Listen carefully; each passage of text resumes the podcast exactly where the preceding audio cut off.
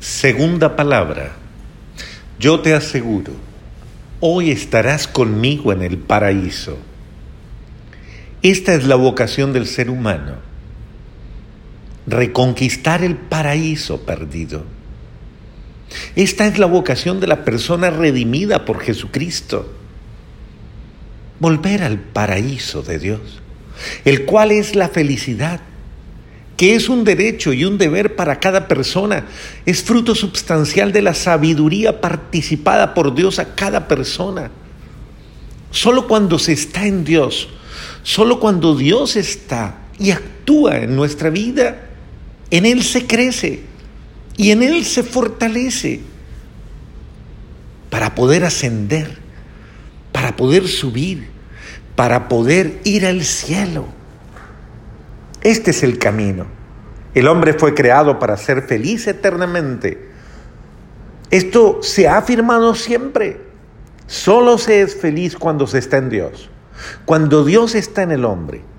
Adán y Eva, en cuerpo y alma fueron creados y colocados por Dios para estar en Dios.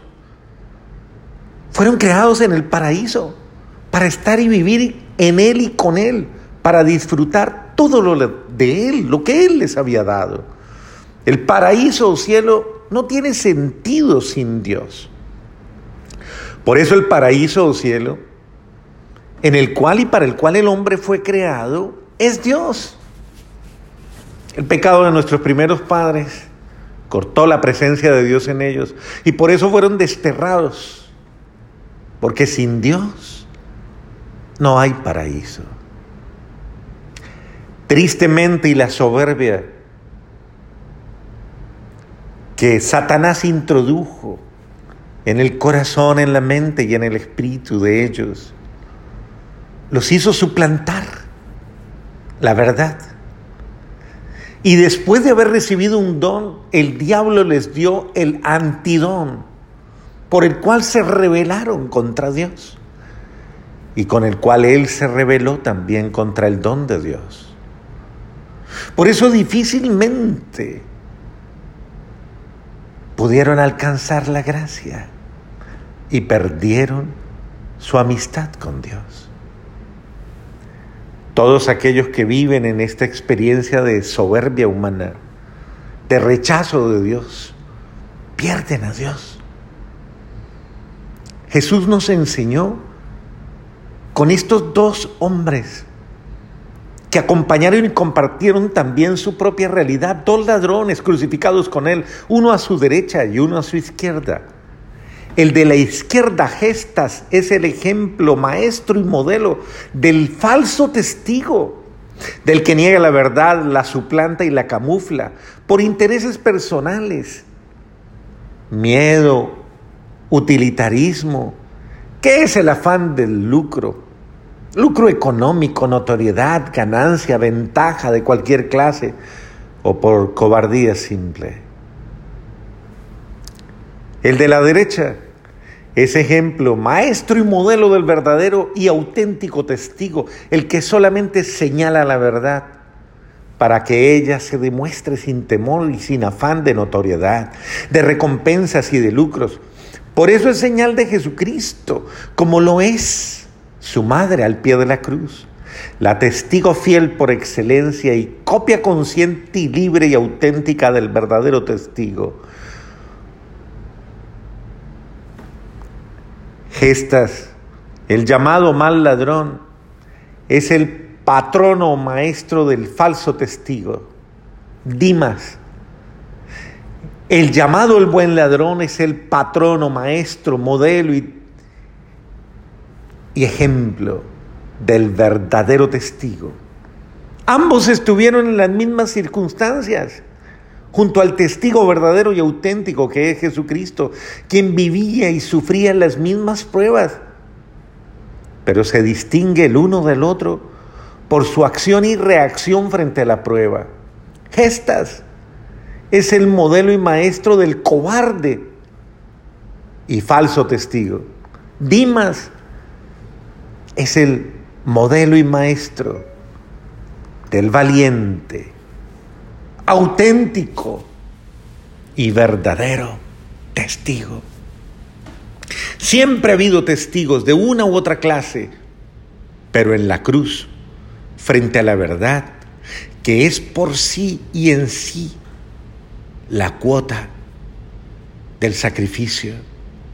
El maestro ahí es el verdadero testigo y modelo. Por eso podríamos decir que hay dos escuelas de comportamiento frente a la verdad y a la trascendencia de la prueba, de los falsos y la de los verdaderos testigos. Ante ellas están todas las personas en el mundo, por tanto, ser o no ser testigo verdadero es cuestión de preferencias. A eso hay que agregar la acción del mundo que cuestiona.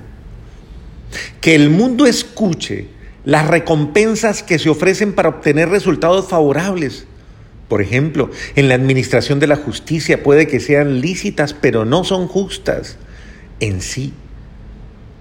Por lo cual terminan siendo fuentes delincuenciales, forjadoras de falsos testigos y como consecuencia de males previsibles.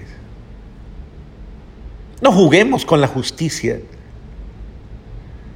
Dejemos que ella, como propia de la esencia de Dios, sea en sí únicamente lo que es, no lo que se pretende que sea a título de conveniencias humanas de cualquier tipo.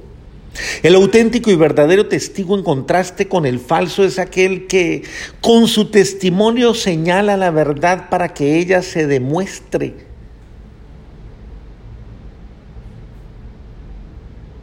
Para que ella en sí revele a Dios. La autenticidad. En la cruz y desde ella, pues, se definen dos escuelas la escuela de la mentira, de la falsedad, de la cobardía, de la injusticia, de la abominación, en la manera de testificar el estar al lado de Dios. Esa es la escuela de gestas. Y la escuela de Dimas, el testigo que señala la verdad para que ella se demuestre y produzca resultados de justicia. ¿De cuál eres tú? ¿De cuál eres tú?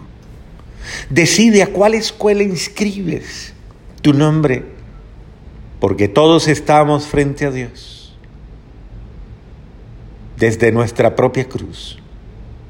Eres de la escuela de los que bendicen y abren las puertas del cielo y de la bendición a su vida, o eres de la escuela de los que maldicen y abres la puerta al infierno que condena y que destruye. Todos estamos llamados a ser como Dimas, el buen ladrón, el buen testigo que supo abrir la puerta a su Salvador, a su Dios y a su Señor. Y por eso hoy día es Sandimas, el patrono de los pecadores, como tú y como yo. Amén.